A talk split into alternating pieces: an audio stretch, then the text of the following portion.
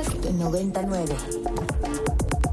Y bueno, como lo comentaba al inicio del programa, ya tenemos en la línea a Stephanie Brewer. Ella es directora para México de la oficina de Washington en América Latina. Es un gusto tenerte en la línea, Stephanie. Muchas gracias por tomarnos la llamada. Muchas gracias. Muy buenas tardes. Oye, Stephanie, pues te queríamos hablar contigo porque en WOLA, en la oficina de Washington para América Latina, presentan este nuevo reporte titulado Transformación Militarizada, eh, una radiografía sobre los problemas que está trayendo la militarización en México para los derechos humanos. Y me quiero enfocar, te quiero preguntar eh, sobre uno de los principales hallazgos que encontraron, eh, que fue el subregistro de detenciones militares en el Registro Nacional de Detenciones ¿Qué representa esto en términos de violación a los derechos humanos para que la audiencia lo entienda? Sí, bueno, para empezar, ¿qué es el Registro Nacional de Detenciones y por qué es importante? Eh, en México, como puede ocurrir en otros países, uno de los momentos de mayor riesgo para graves violaciones de derechos humanos es en el momento de la detención de una persona por una fuerza de seguridad. Es un momento de riesgo para tortura, malos tratos, otras irregularidades. Y por eso, en 2019 se creó por ley este Registro Nacional de Detenciones, en donde todas las fuerzas de seguridad, incluidas las Fuerzas Armadas en tareas policiales, están obligadas al aviso inmediato de las detenciones que realicen. Bueno, en nuestra investigación solicitamos datos del Registro Nacional de Detenciones y vimos discrepancias muy grandes y un subregistro de miles, aparentemente de miles de detenciones militares. Y cuando preguntamos a la Sedena, eh, nos contestó que no registra sus detenciones en esa base, solo eh, las registra en una base de datos interna. Eso importa por dos razones. Primero, porque es un riesgo para los derechos humanos de las personas concretas detenidas, pero en segundo lugar es un ejemplo entre varios de cómo las Fuerzas Armadas están incumpliendo obligaciones impuestas por ley, obligaciones impuestas por instrucciones presidenciales hasta confirmadas por la Suprema Corte y eso es lo que también realmente nos preocupa. Totalmente, creo que un tema tangencial dentro del reporte es la opacidad eh, de la Sedena, eh, la Guardia Nacional, las Fuerzas Armadas en general. Eh, y me interesaría platicar contigo de dos casos en específicos, que quizás sean los dos casos más mediatizados en cuanto a violaciones de derechos humanos por parte de las Fuerzas Armadas, que es el caso de Ayotzinapa, obviamente, y el caso de Pegasus. Si en estos dos casos no hemos visto consecuencias importantes dentro de las Fuerzas Armadas, no me quiero imaginar, Stephanie, en los casos que no conocemos. Sí, justamente ha salido información sobre esos dos casos muchas veces porque hay una, bueno, por un lado, por la intervención del, del grupo de expertos del, del GIEI, eh, por la asistencia técnica en el caso Ayotzinapa o por investigaciones independientes o en el caso de Pegasus por el trabajo de Citizen Lab. Entonces, de pronto, por existir esos mecanismos externos o investigaciones, salen a la luz.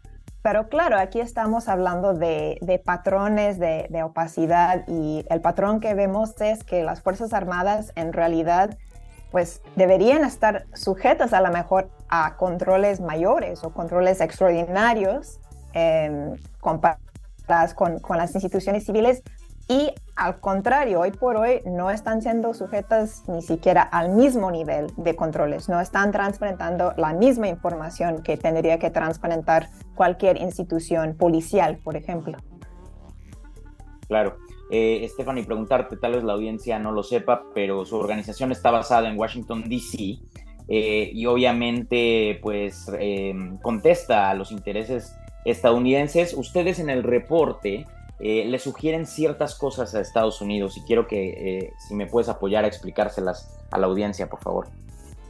Sí, cuando hablamos de la situación de seguridad en México, desde luego tiene mucho que ver el papel que ha jugado Estados Unidos a lo largo de las últimas décadas. Destacamos algunos de los elementos Em, centrales que han afectado la situación en México. Uno es el modelo de guerra contra las drogas, que desde luego ha sido un fracaso en sus términos y ha provocado graves violaciones de derechos humanos y en su momento, por ejemplo, al inicio de la iniciativa Mérida, de ese programa de cooperación bilateral en 2008, pues Estados Unidos estaba apoyando un modelo eh, muy militarizado de seguridad en México. Eh, otro factor es el flujo de armas desde Estados Unidos a México y otro más es la externalización de la frontera estadounidense, por ejemplo, a través de programas como Quédate en México, como el Título 42 o ahora las devoluciones de personas no mexicanas a, México. Entonces señalamos que em, Estados Unidos tendría que priorizar cambios en esos rubros, pero además en la cooperación muy puntual en materia de seguridad sí estamos preocupados por el riesgo de que desde Estados Unidos se siga reforzando la prolongación del despliegue militar en tareas civiles, por ejemplo, en el contexto del combate al tráfico del fentanilo ahora. Totalmente. Como, como todos sabemos, pues Estados Unidos está metido hasta la cocina en México en temas de seguridad y quería preguntarte, Stephanie, eh, las primarias eh, presidenciales en Estados Unidos ya iniciaron, sobre todo las republicanas, y un tema persistente dentro de los precandidatos republicanos ha sido cómo lidiar con eh, los cárteles eh, de drogas mexicanos, las organizaciones criminales. Y han habido algunas propuestas de algunos republicanos que digo, de, la boca a que se lleven a cabo, pues eh, queda un largo trecho, pero ya está ahí la semilla de denominar a grupos, a estos grupos, a estas organizaciones criminales como grupos terroristas y tener acciones militares americanas en México. ¿Qué opinión te genera esto?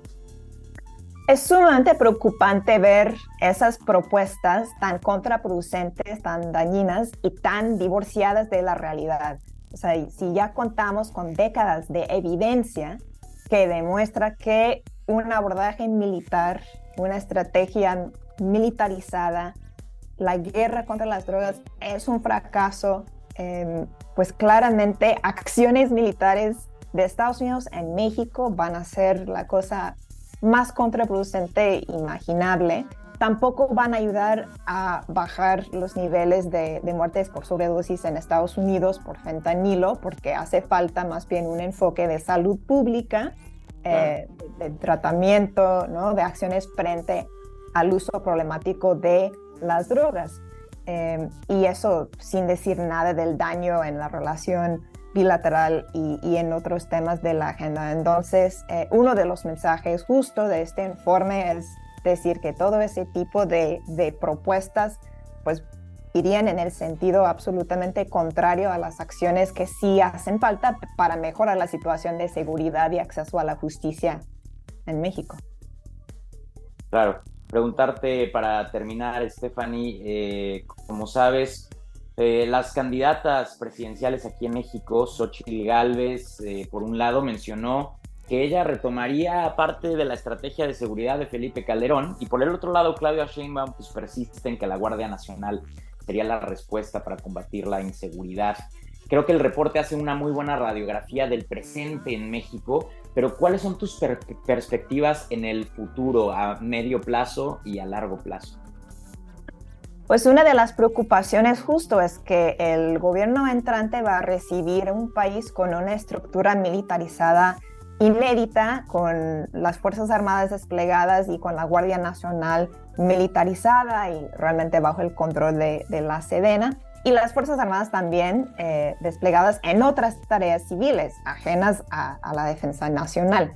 Entonces, si algún gobierno en, el futuro em, quisiera cambiar de, estrategia o regresar a alguna estrategia más de corte combate frontal, de corte mano dura, em, realmente preocupan eh, las consecuencias y, lo que pueda pasar. Entonces, pues sí estamos esperando más bien que quien sea eh, la, próxima persona ¿no? presidente de, México eh, diseñe su estrategia con base en la evidencia, en los datos, protegiendo los derechos humanos y no replicando modelos fallidos y no profundizando más en la militarización. Perfecto. Stephanie Brewer, eh, directora para México de la Oficina de Washington en América Latina. Te agradezco muchísimo esta llamada. Eh, muchísimas gracias. Al contrario, muchas gracias.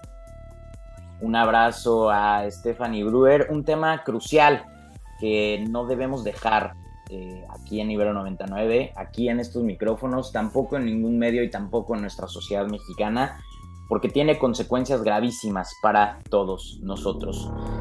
Para más contenidos como este, descarga nuestra aplicación disponible para Android y iOS o visita ibero909.fm.